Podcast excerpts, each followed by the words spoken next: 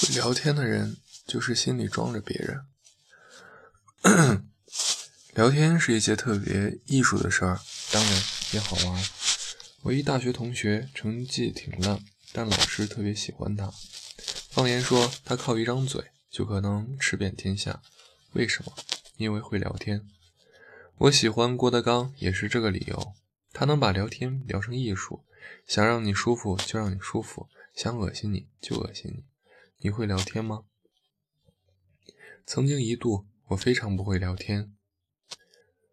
不懂请闭嘴，聊天请留白。某次和老公买二手房，房东是个看起来五十岁的大叔，我们约好在物业见面。他来的时候带了一个八岁左右的小姑娘，四人面面相觑，觉得尴尬。我先开口了：“呀，这小姑娘真漂亮，是您孙女儿吧？”是我女儿，好尴尬。请自行百度大潘的表情。老公一见，立即打了个岔。看您是开车来的，住的地方离这儿不近吧？真是麻烦您了。他连连摆手，不麻烦，不麻烦，就住在叉叉叉。我一听又来劲儿了啊！我知道那个地方，就在七里屯一个城中村那一片，对吧？大叔没吱声。老公说：“我记得那里有个叉叉叉，跟您是住一期还是二期？”大叔笑了。和老东和老公聊得热火朝天，然后我收到一条微信，老公说：“如果不懂，能不能闭嘴？”你看，聊个天，我把自己逼到了死路。生活中这样的事情非常多。你刚开口说榴莲，他说好恶心哦；你说某个明星，他说那是个贱货；你说最近有部韩剧，他说韩剧是脑残。还有一次，我领导说起了二婚，我立马说二婚的男人都是垃圾。然后他顿了一下，说：“我就是个二婚，还能聊下去吗？显然不能。所以说啊，适当的时候懂得闭嘴，听对方把话说完。人家和你说一起事情，没准是想表达喜欢，你却抢着投了个反对票。你以为自己聪明机灵，反应快，人家看你像个没教养的弱智。视觉艺术里有句专业术语：留白。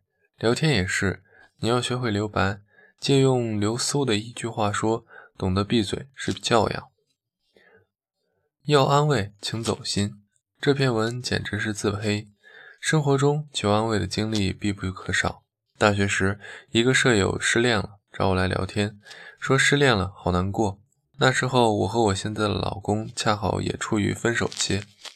我说：“别难过，我给你讲讲我的失恋吧。”打住，林晚阳。我不是和你比惨的，真是聊不下去。他把我，他把他的失恋讲给另一个室友听，那个室友安安静静听完他讲了经过，给了他一个拥抱。后来他们成了很好的朋友，当然现在我们都是闺蜜。他们告诉我说，学会倾听别人，比急着讲述自己来的更真诚。好朋友之间多讲点真诚，少点套路。你连我的故事都没听完，就急着去安慰，是不是太不走心？这个批评我接受。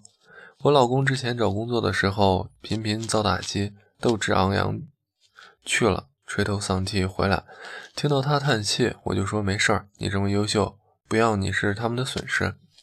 每回听完，他都表示更抑郁，都这么优秀了，人家也不要。你这不是安慰，你这是是在，你这绝对是在刺激我。后来有一次，我也面试失败，他学着我的语气说了一句一模一样的话，我一听果然很郁闷。你怎么不问问我面试时发生了什么？你怎么不鼓励我总结经验、接受教训？是呀，我也想问你为什么。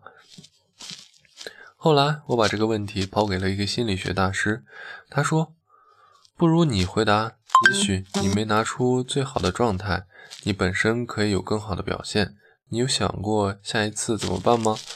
老公说：“对呀，其实我就是想和你聊聊这次的表现，下次的改进。可是你一句话就让人失去了聊下去的兴趣，也够牛逼的。”这句讽刺我也接受。卡耐基在《人性弱点》中说：“做一个善于倾听的人，鼓励别人谈论他们自己，这是让别人如何喜欢你的方式之一。”其实，人都喜欢把重点放在自己身上。别人来找你安慰，是希望你的目光能专注于他，而不是听你随便一句夸赞。当你在聊天的时候，能够摒弃我的思想，站在他的角度，往往你会得到认可。一个出版界的大牛，我的伯乐告诉我说：“没人想听你讲你的故事，他们想听你讲他们的故事。”聊天啊，聊的全是情商，聊得好的是明白人。所以啊，要安慰，请走心，别流于表面，走进他们的内心听一听，他的心没准儿难猜，答案都在他的聊天中。没那么难猜，答案都在他的聊天中。如果你真的愿意听，不急于给个泛泛的安慰，借以自己的善良，相信你们也会从泛泛之交变成交心挚友。想一想，很多时候你的安慰是不是太刻意了点？会聊天就是心里装着别人。今年做了公众号之后，常常会在后台收到留者的读者的留言，有些读者聊着聊着就变成了朋友。聊的最多的是感情问题，姑娘们会在失恋、离婚之后来寻求帮助。我经历过三个聊得比较长的，大概都是十几天吧。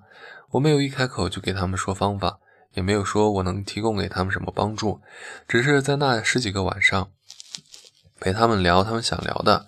我渐渐发现，其实他们并不需要我的帮助，在他们开口之前，他们心里已经有了自己的想法。他们更期待的是找一个可能会认同他的人，给他一些支持。比如，我偶尔会说一句：“这样会不会太好了？”他们会说：“是呀，是呀。”然后讲了很多很多道理，希望我说一句：“也对。”这个时候我不太会唱反调，我会说：“照你想做的做。”更多时候，人跌倒了才能再站起来。生活中，当别人向我们来倾诉的时候，我们更容易扮演一个去解决问题的角色。其实他更多的是想倾诉自己，我们要做的是让他打开出口，把积怨倒出去。不知道你有没有发现，当你给他一个建议的时候，他很可能并不采用。其实啊，人也未必需要我们的帮助。你看似真心的帮助，也许只会让他却步，同时增加自己的烦恼和负担。人一生很难永远走在阳光下，有时就会掉进黑洞。别人的劝说不过是趴在洞口陪着说话，让身处黑暗中的人没有那么害怕。但想从洞里爬出来，往往还是靠自己。聊天中，我们需要一个，我们只需要当一个合格的树洞。这就是咪蒙和 Papi 酱大火的原因。他们理解了一个你的情绪，他们吐槽里没有我，只有你。会聊天其实就是心里装着别人，就这么简单。